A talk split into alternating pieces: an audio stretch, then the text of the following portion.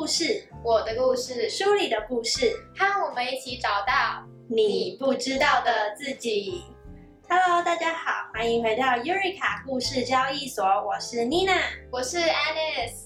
好，经过了我们四五个月在家里对，差不多五个月了吧？对。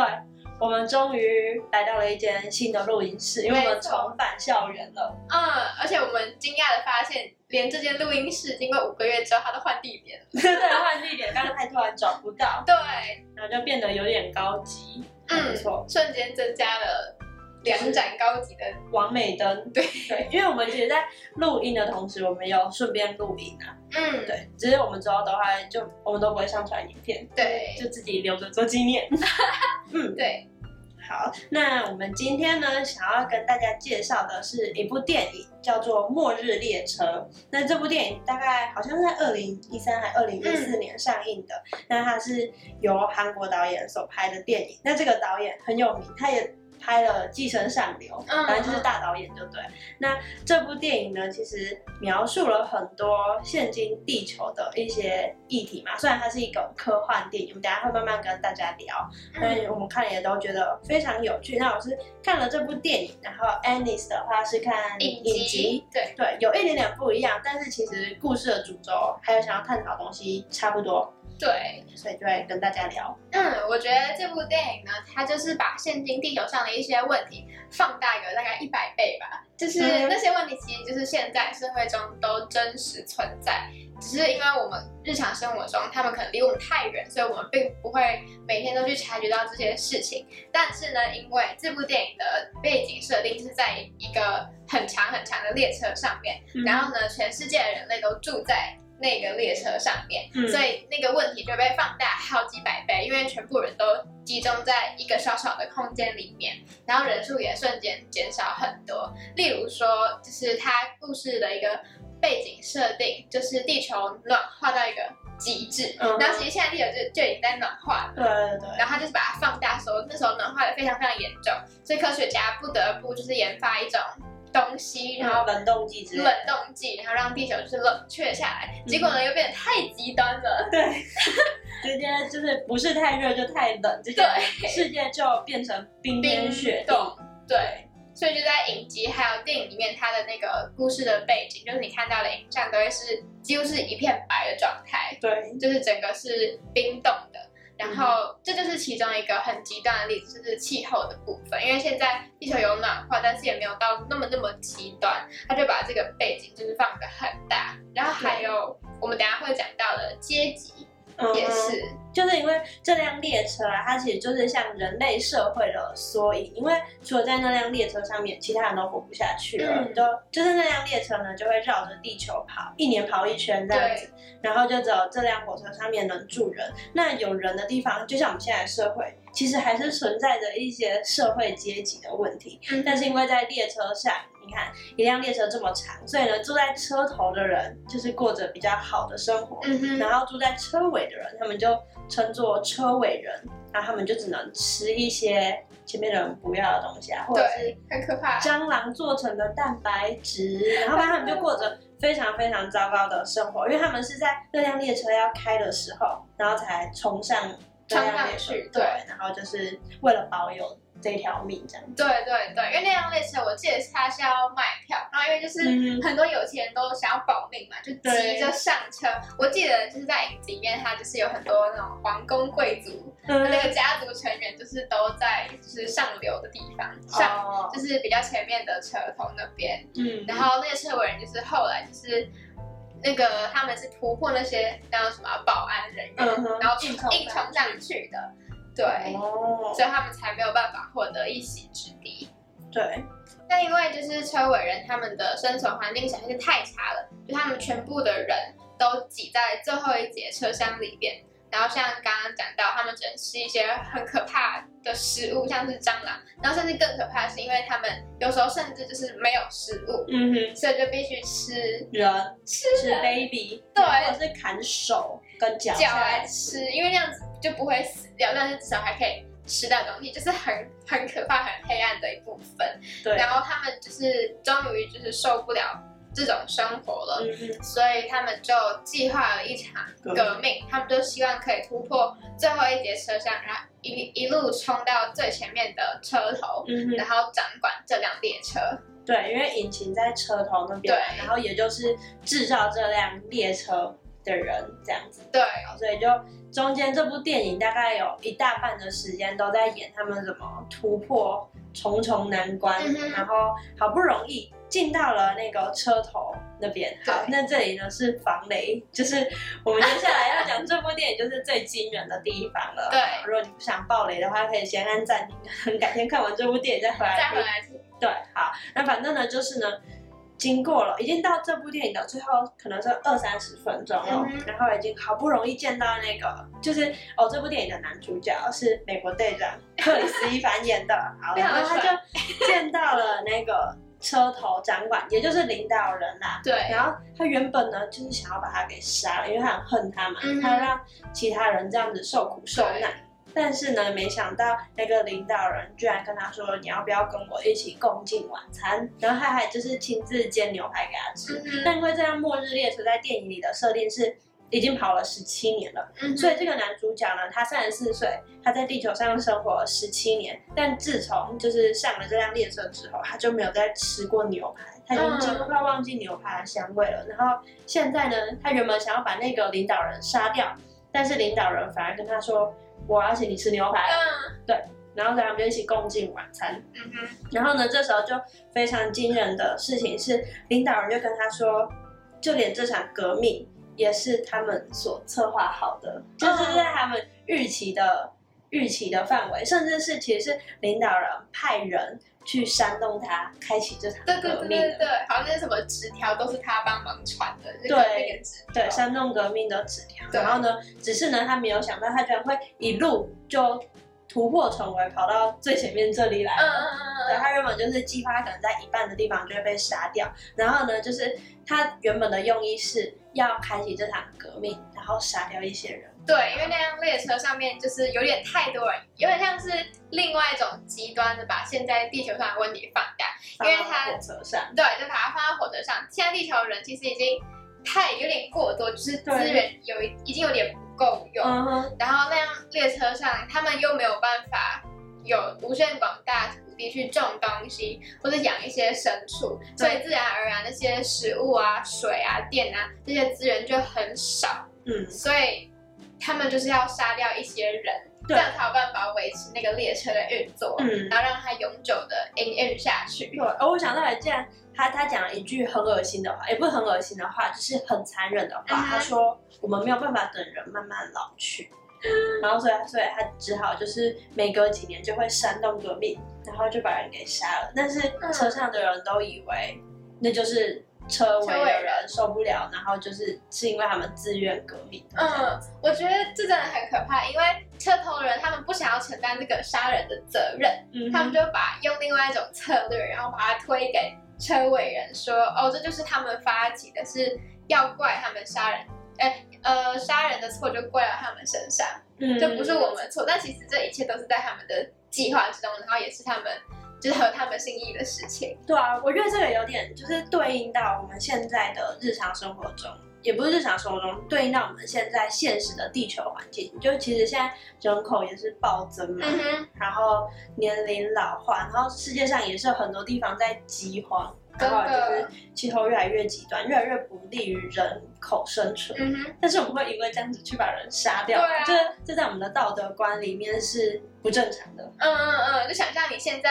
你可能就是在一个非常非常拥挤的城市里面，然后突然你们的市长就说：“好，因为现在我们市的人口太多，然后资源不够用，生活品质不够好，没错，所以他就要进行一场大屠杀。就是现在听起来就是完全很荒谬的事情。如果真的有人做出这样的事，他应该会被立刻关到监狱里面，对。然后就是有那种国际组织审判他之类的。对对对，那所以我觉得就是这部电影就是让人觉得比较有点可怕的地方，就是他们把这件事情变得合理化，可是你又会觉得听起来好像有那么一点点合理，因为他们就是在那辆列车上面，然后末日列车嘛，对，没错，那就是一种世界末日了。对，那他就没办法，然后所以他就把它变成这是一种必要之恶，对，必要之恶。然后甚至啊，刚刚还没有继续讲下去哦，就是那个领导人甚至就问他说，问这个男主角，问他说你要不要掌管这辆列车，因为你拥有。就是想要人民爱物的心，所以才会发起这场革命。对，可是他其实有一些黑暗的过去，就是我们刚刚有提到，就是在那个他们刚上列车最尾端的那个时候，他们甚至有吃人。所以呢，这个男主角其实也是有经历过这种黑暗面的。他不是像在那个演美国队长的时候的那种，就是英雄这样子而已。就是他其实也有他的一些黑暗面、阴郁的那种感觉。对，所以他就同时具备了这样两面的性特质。对，然后所以在看这部电影，我觉得这也是一个看点，就是你可以看到他怎么诠释的这样子。嗯，我有看到影评说克里斯蒂凡把这个角色演得很好，就是完全脱去他美国队长那种呃光鲜亮丽的对美式英雄的光环，然后就真的有呈现出这个角色应该要有的阴郁面，跟他爱护人民的那种心态。两就是两边俱全，才会让这个领导人看上他，然后问他说他愿不愿意掌管这辆列车。其实这原本应该是他想要做的事，没有错吧？嗯，可是他，但是他想要掌管的不是像他那个原本领导人那样那么坏的掌管。嗯哼，对，他希望就是大家都是平等的，就不要分什么呃车头人跟车尾人，而是大家在那个列车上面都是一样的。嗯哼，但他就有一点点。快被说服了，因为他就是很惊讶，就是这场革命居然也是他也是被利用、被煽动了，然后他才知道原来列车就是需要在这样子目前这个体制的平衡下才能下去，所以他就嗯心里就出现了一种挣扎。嗯，我觉得他是因为他是视野呃不一样啊，就是他换了一个位置，就换了一个角度。去看这件事情，对，就像他当车尾人的时候，他就觉得哦，这一切实在是太不公平，我们要发起革命，然后让大家过一样的生活。嗯，但是当他看到那个领导人的在做的事情的时候，他也发现其实这辆列车也真的很需要一定的制度，才能让他安稳的继续营运下去，所以他才会有一点点的被说服。对，感觉是这样。对，不过这就是真的是牵扯到。道德的问题，因为道德问题很多时候根本就是个大灾问，没有一个对，它就是一个没有没有标准答案的东西。对，但是反正呢，最后呢，就呃也是跟他一起革命的其中一个女生就点醒了他，因为他就突然发现，在那个就是车头那个车子底下居然有。五岁以下的小孩都在里面当童工，然后要他们要一直每天不断的工作，然后挤在非常狭小的空间，才能让这辆列车继续运行。然后看到这一幕，这个男主角他才又突然就醒悟醒悟过来。对，所以呢，后来他们就用炸药，然后就把这个车门炸开。那因为中间还有演到，就是这辆。末日列车在行驶的时候，其实他们后来发现，好像地球有慢慢的在变温暖回来一点点了，所以呢，他们就觉得是可行的。不管怎样，都不能再继续这种可怕的制度，所以他们就在维持现有制度跟革命，就是大家一起选择。对他们就开辟了第三条道路，就是离开这辆列车，就是不要这样。然后，所以就把车门炸开，然后就回到了我们的地球原本的世界里面。对。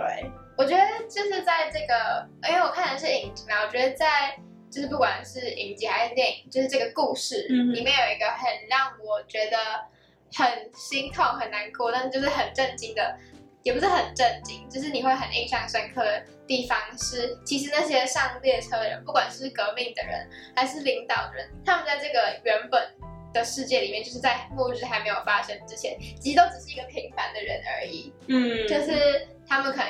原本像影集里面那个革命的男生，他原本是只是一个警察，哦，就是一个维安的警察，然后就是很很很平凡，嗯，然后嗯，在那个列车头的人，跟原本也只是一个很平凡的工程系的学生，哦，就大家都是很普通的一般人，但是在那个列车上会逼得他们不得不做出一些很可怕的事情，为了生存吧，我觉得就是人性会完全展现出来，就。很像，虽然我没有看有游戏，你有看有游戏？有，我有看。就是在里面，就是大家都会为了生存下去，然后就是使尽各种方式，你就会看到那种就觉得很可怕。真的，就是完全呈现出人性的黑暗。我那时候，我我没办 就是反正因为有一个游戏是很多个游戏的关卡嘛，这应该大家都知道。反正就在其中一个游戏的时候，因为男主角跟某一个角色很好，然后但是那个那个游戏就是说，反正输的那方就一定会要啊，这样。嗯，我好像有听到别人评论，他是不是说原本大家都可能会以为是两个人要默契比较好，对例如说我跟对 Alice 的话，我们就会觉得我们想要一组，因为他默契比较好可是可是没想到，就是其中一方必须杀死。对，就很就很可怕。然后反正男主角那时候听到就。就是觉得怎么会这样子？对，但是他最后还是做出保命的那个选择。然后我就觉得啊，我就我还问我妹说，就是因为我们全家人一起看，嗯然后我还问我妹跟我爸说，啊，他怎么会这样？他不是很喜欢那个谁谁谁吗？然后我妹就说，然后他就是要呈现出那个人性的黑暗呐、嗯然后我觉得哦，超可怕的。但是在那个列车上面，应该就真的就是这样子。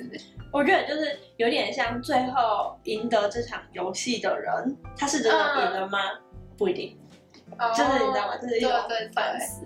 对，好，那就是刚刚前面稍微介绍了一下这部电影大概的发展，还有它的背景，嗯哼，然后讨论，就是我们提出三个有趣的问题，我觉得我们今天可以来聊一下。对，就是针对这个电影，我们想了三个问题，然后希望可以跟听众朋友们一起想想看。那第一个呢，就是非常非常直观的一个问题，嗯哼就是看完这一个电影或者这个 A T 之后，就是当末日如果真的来临的时候，你会想要上车吗？嗯，对，你会想要上车吗？我觉得这是一个就是还蛮难的问题耶。这还蛮要考虑到非常非常多的事情。对，哎，这让我想到一件事情，就是还记得二零一二嘛，就是嗯。大概是九年前嘛，我们小六。对对对，小六，我还记得那天是礼拜五，你会记得？印象太深刻了，因为我那时候真的担心世界末日来，好可爱哦！很荒谬，因为那个时候好像是什么玛雅日历，啊，只有编到二零一二年十二月三十一嗯号，嗯哎，是三十一号吗？我有点忘记还是，二十条，我忘记，我真的忘记。然后呢，就大家都说会不会世界末日，然后陨石撞地球，然后大家就一起毁灭。然后呢，我不知道为什么我小时候会相信，但是因为爸妈绝对不会想说，就是已经还是要去上学啊。对啊那时候我就一直吵不要去上学，然后就把我逼去上学。然后呢，就到他们觉得你很荒谬。对，然后就到了中午什么十一点五十九分开始分，然后就哎，什么事情都没有发生。好搞笑哦！对啊，对啊，对啊。可是那个时候电视就会就会一直做啊。对对对对对，那种什么政论节，不是政论节目啦，就那种谈话性啊，对对对对对，什么彭华干啊、保洁啊，保洁，然后就都会看那个，嗯，对他们都会讲，对啊。可是那个时候就是啊，你也不能这样啊，就末日来就大家一起死啊。嗯嗯嗯。我那时候印象比较深刻的是，我回那天回家。我觉得我好像是那时候就不相信，所以我觉得没什么事，我就去上学。哦 然后呢，我回家的时候，我看那个新闻就很好笑，就是记者他们还带一群大学生，嗯，然后去就是倒数，就说哎末日要来了这样，然后在那边倒数五四三二一，然后然后结束之后就说哎末日怎么没有来？就觉得在跨年吗？很搞笑，当时在跨年嘛，对，我们怎么变这么欢乐？就很好笑，因为他们应该也是找一群就是不相信的人去，他们就只是在那边搞笑而已。哦啊，我有印象，那个时候外国有人去撒钱，就觉得他末日要来了，然后他就去大楼把他的钱都这样子撒下去，然后什么事都没发生，然后就撒了一堆钱，太惨了超吧，荒谬的。好好笑哦。对，好，那就回到这个问题，末日来了，如果是你，你会上车吗？但我觉得这个问题，我想到这个问题，我会，就我刚刚有跟 Alice 讲啊，就是会把它再拆解，就是，嗯，你今天上车的话，我会是那个车尾人吗？如果是的话，哦我真的要慎重考虑一下，我还要不要上车、欸？哎、嗯就是有，可是因为人是有限的啊，就是你没有办法预测未来会怎样，你不知道你上车会变变成什么样子。然后或者是你上车了之后是可以过着比较好的生活，嗯那我可能第二种，OK 可以选择上车。可是如果是我过得比较好的生活，但是我知道同时有一部分的人就是要这样子牺牲，那我会愿意上车。呃，对，就是要考虑非常非常多的因素。我自己会考虑到的点是，我希望我们全家人可以一起上车，但这就非常难，因为我们家族家族就是加上我爸爸妈妈，然后我我阿爸妈，然后我兄弟姐妹，大概有二十个人，二十几个人吧，就是位置根本就没有那么多，因为全世界人都想要带他们全家上去、或啊。甚至是你的好朋友啊，对不对？对啊，假如说我今天上车，然后你还没上车，我会觉得天哪，我觉得过得很痛苦，就是自己一个人。对啊，那这样还要还要活对。啊，对，对，我觉得如果是考虑到这个，就是如果是只有我自己一个人上车的话，其实我不会想要上车所。以就宁愿不要，就是跟着大家一起。我宁愿我宁愿就是跟我的家人、好朋友就待到最后。哦，嗯哎，合理耶。那我觉得我应该也是会，会比较偏向这样子。我是太没有求生意志，人家都冲上去。不是啊，是让你冲上，就是让苟延残喘有什么意义？对啊，我也不想要去那边，就是没东西吃，然后被欺被对，然后还要看掉自己的手来吃，我觉得我干嘛这样子啊？哦，对啊，很可怕。但我觉得他们那时候做一定也有他们的道理，例如就是因为那时候大家都会很惶恐啊，嗯哼，然后你知道，当你有一个机会可以保住你的生命的时候，人一定都还是会想要往上冲的，哦，因为他们毕竟也没有准备的。像我们现在是一个，你知道什么？因为它是马后炮，就是就是，就是马后炮。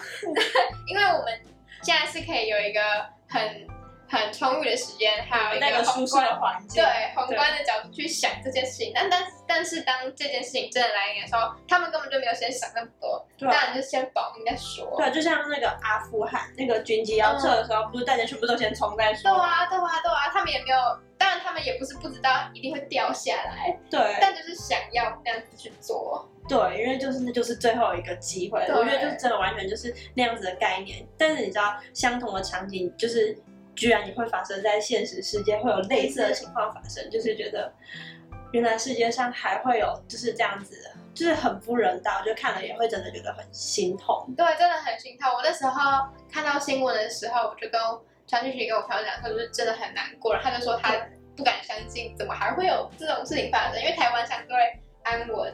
对，然后就想说，这现在是？二十一世纪，对，已经二零二一年要结束了，对，怎么还会发生这样子的事情？你的机器人都已经可以跟你讲话了，没错，怎么还会？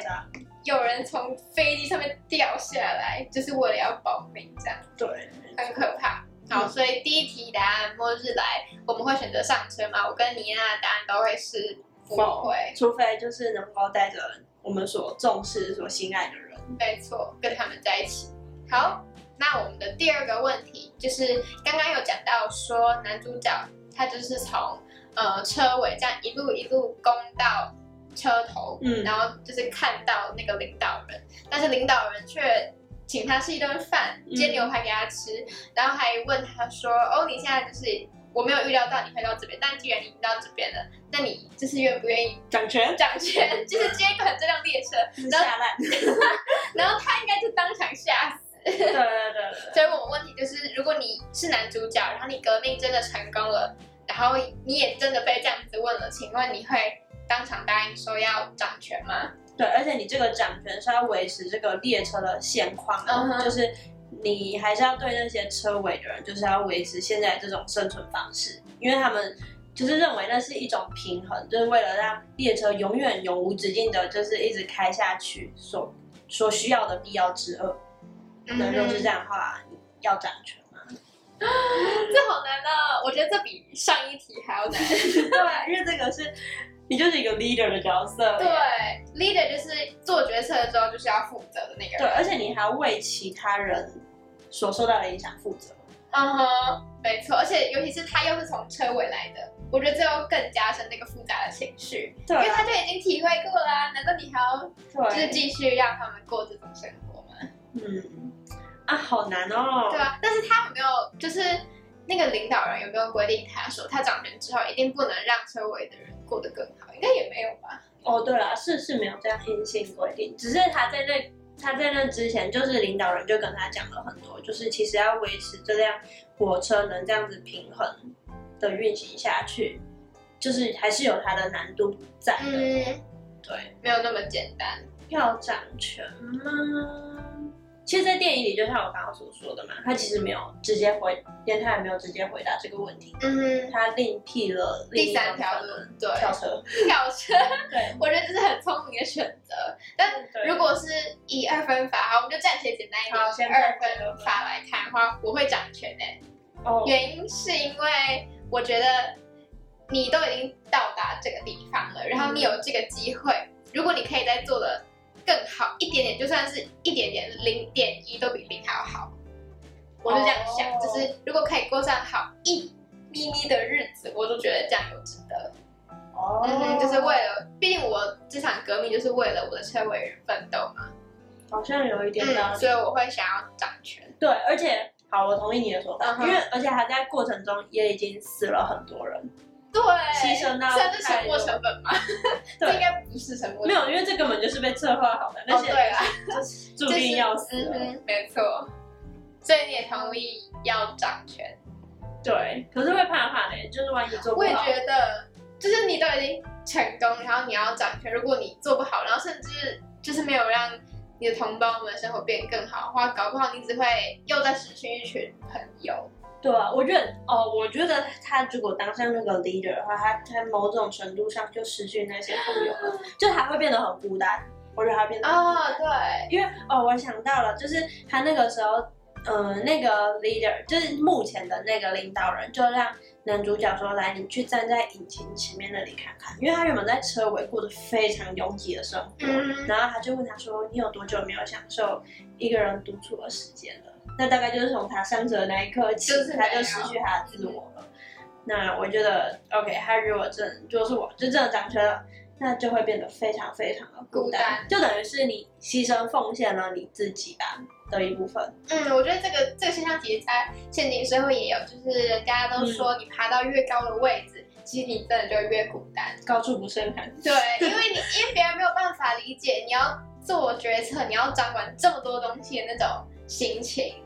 对，更复杂的就绪像公司老板或者是高层，就是通常底下的人都当然不敢跟他嘻嘻哈哈。对啊，对啊，嗯哼，像或者是国家领导人，他们一定也都是有非常多事情想要跟人家们讲，但是都不行。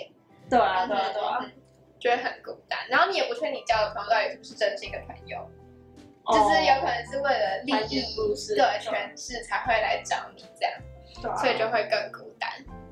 但是我还是会，之前都已经这样子了，对吧？对这题答案我还是会选掌权。好，嗯，也是，好合理。然后那第三题，嗯、在现有不完美的体制下改变吗？好，这个是我们刚刚就是先列下来，来稍微说明一下。好，我觉得这个是我看完这部电影想到的啦。那就是因为呢，其实刚刚前面有提到，这辆末日列车其实就有点像我们现今社会的缩影嘛嗯，它有社会阶级，然后每个人都在自己的位置上面，但是它的体制也是有它不完美的地方，只是它把它有点稍微夸大了。嗯，像是社会阶级存在，我我们还是有很多不平等的地方。那如果是你，你会选择去改变吗？我刚刚第一呃第一个想到的很明显的不平等、不完美体制是印度长久以来存在的那个阶级制度，就是他们政府都已经废掉了，但人民还深深的相他们信。根深蒂固。对，那是超级根深蒂固的观念，所以你是贱民就一辈子是贱民，我真的没有办法接受这个，对，很可怕。但可能他们会觉得会相信轮回，所以他能对接受这件事情。对我真的觉得这很可怕。可是好像因为他们已经太根深蒂固，所以甚至连革命的想法都不会有。就比较低落，那种对低落一点。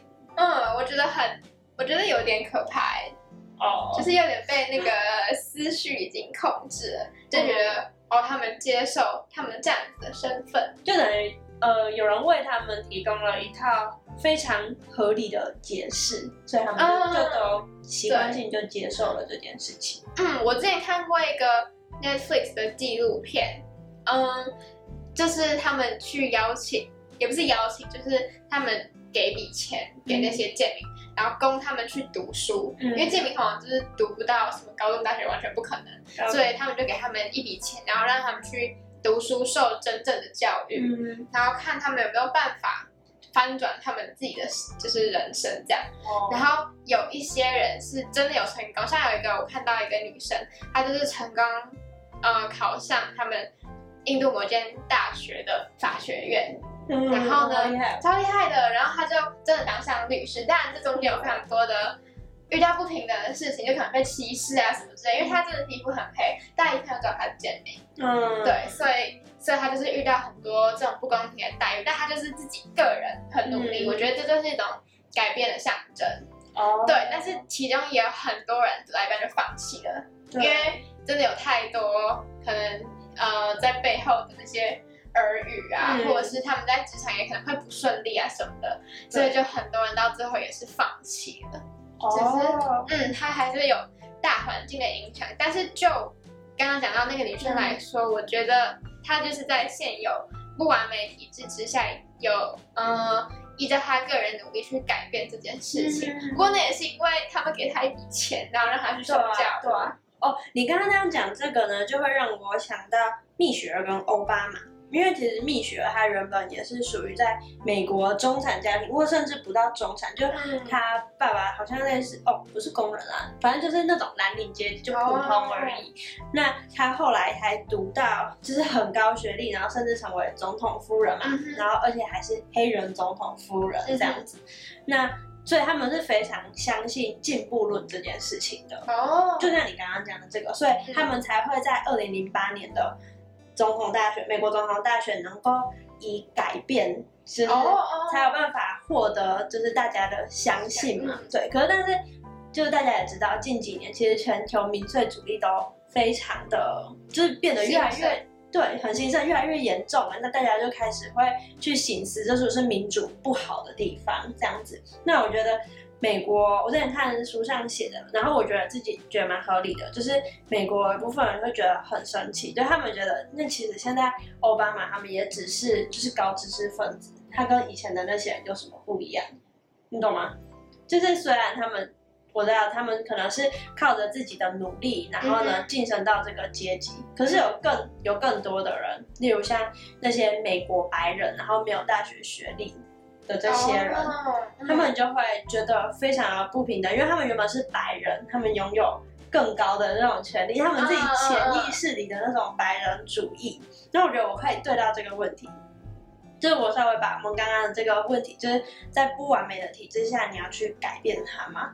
那我觉得它延伸的道德问题，就是刚刚原本在录之前有跟 Anis 聊到，就是说，嗯，如果你今天能够在你出生之前，然后呢，你就预知你会是在一个比较贫穷的家庭，在一个比比较贫穷的社经地位，或者是你是在一个比较高的社经地位，或者是你在出生前根本什么都不知道。其实你知道，就是这样做出来的选择是会有差的，对对吧？对吧？如果你先好，可能。有些人都是一些教育体制下的，就是既得利益者。那你拥有比较好的教育，你是不是就可能会有比较好的工作机会？对，那你可能就会觉得，OK，现在的社会制度 OK 啊，没什么问题，不会去想那么多。但是呢，假如你今天你已经知道了，你要去一个就是 你知道，就是社会阶级比较低，你就是可能很贫穷，你没有很好的教育资源。嗯，那这样的话，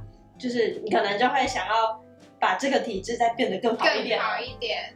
对，那我觉得这是一个大家也可以去从这样的角度去思考的这个问题嘛。嗯，对，就是你可能觉得现在蛮好的体制，其实还还是有不完美的地方。对，就是要可能要换个立场。思考，或者是我们，因为我们现在有可能会觉得，OK 啊，你看，就是现在比较弱势的，那我们就给他一笔钱，然后就是让他自己去努力。但这其实背后还会有很多很多问题需要被解决。整个是大环境的因素影响。对对，我觉得这是一个。可是我真的觉得我自己也不知道这个问题要怎么解决。我觉得我现阶段还没有办法去思考到这么。全面的这个问题，但我知道，就是这个社会就是有很多这种问题需要被解决。这真的太难。我刚刚有想到另外一个角度是，其实不完美体质有分成很多不一样的形式。对。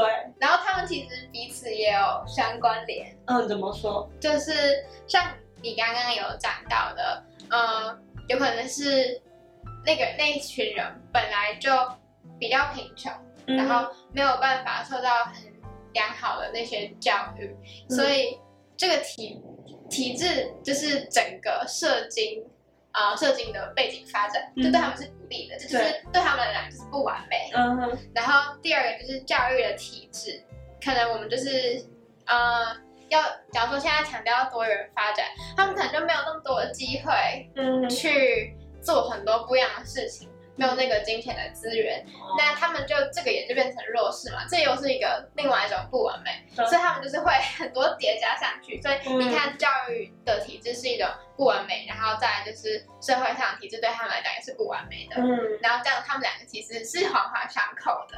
哦，然后对他们来讲的话，就会很难去改变，因为这是太多层了。对，而且其实这种问题呢，就会很难被一个国家的元首去改变，因为你知道，就是呃，当领导人也不是那么容易的事情。那通常嗯他们都会着重于现在眼前的一些事情，因为你知道，一任总统顶多就是四年八年，我们又不是 那种一做就做二三十年。对，那这些问题是要怎么被改变？这是一个。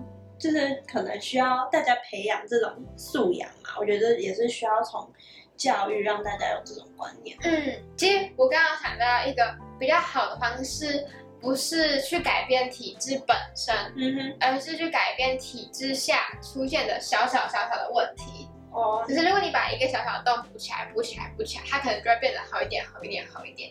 就像是、哦像是现在很多非营利组织或是社会企业，他们成立的目的就是要去呃补足那些不完美的问题，哦像是偏向教育资源不足，那 Teacher 台湾他们可能就会培养偏向教育的老师，然后送他们去给偏向孩子更好的资源。所以教育体制即使不完美，还是有补足的办法。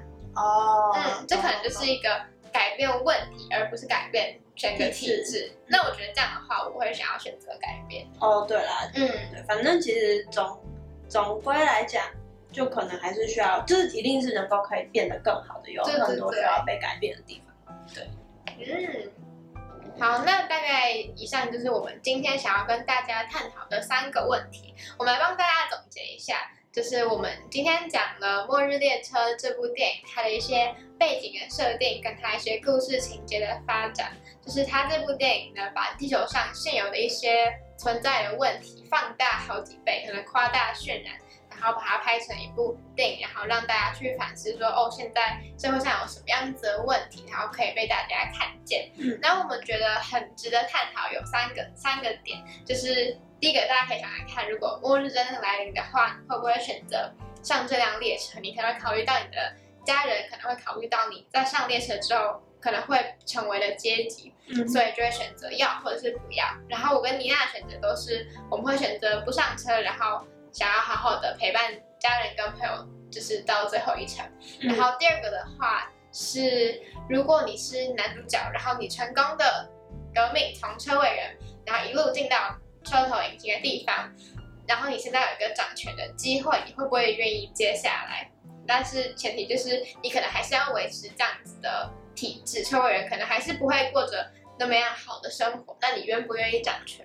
然后我们两个都觉得说，掌权的机会可以接下来，因为你还是呃成为掌权者之后，还是有办法去做一些事情，改变车位人的生活，即使不能破坏整个体制的发展，你还是可以运用呃嗯一点点力量，对一一点点的点点的改变。那好呃更好，总比不好还要好。嗯哼，有道理。所以我们选择会掌权。那第三个就是在现有不完美的体制之下，你会选择要去改变吗？因为我们想到说，那个列车上的制度就是不完美嘛，就是会让某些人就是没有办法过着很好的生活。那其实现在社会中也有很多我们看到很不完美的体制，我们想要问大家说，大家看到之后会不会愿意去改变？但我们觉得说，体制一定都会是不完美的。那我们可以看到体制之下更多的那些小小的问题，然后可以就是发挥自己的一点点的力量，去补足这些现在还没有那么好的问题，然后让体质变得更好。嗯，对。那以上就是呢，我们看完这部电影所做出来的一些讨论。对，然后，如果大家有跟我们一样的想法，或者是觉得我们的想法可能哪边没有想的不够，就是不够齐全，对或者是你有什么很特别不一样的想法，也都欢迎留言跟跟我们讨论。IG 私讯我们也可以。嗯哼，好，那以上呢就是我们今天的内容。如果想要知道更多详细的分享内容啊，可以看我们的资讯栏，会有推荐的电影。好，如果喜欢我们的节目或对今天的分享有共鸣，也欢迎在 Apple Podcast 上面留言，并且留下五星评论给我们支持和鼓励。那同样的内容也可以在 Spotify、KKBox 等平台收听哦。Eureka 故事交易所，下周见，拜拜，拜拜。